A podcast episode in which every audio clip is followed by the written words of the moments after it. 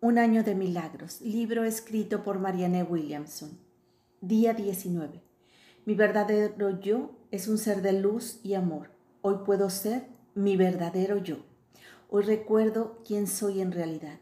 Soy un hijo de Dios, creado, inmutable y divinamente perfecto.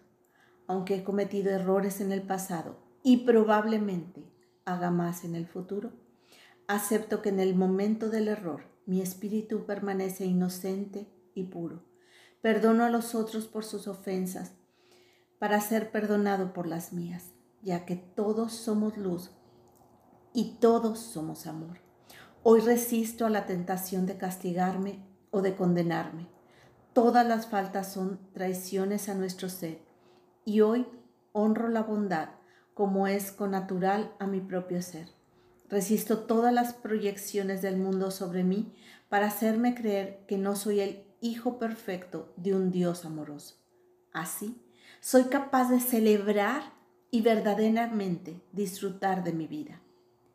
Hoy puedo ver más allá del filtro de mi vergüenza y de mi culpa al aceptar que nada de lo que he hecho o que pudiera hacer disminuirá la verdadera luz de mi ser Dios me ha hecho eternamente inocente y decido permanecer en ese espíritu, habiéndome arrepentido de mis errores.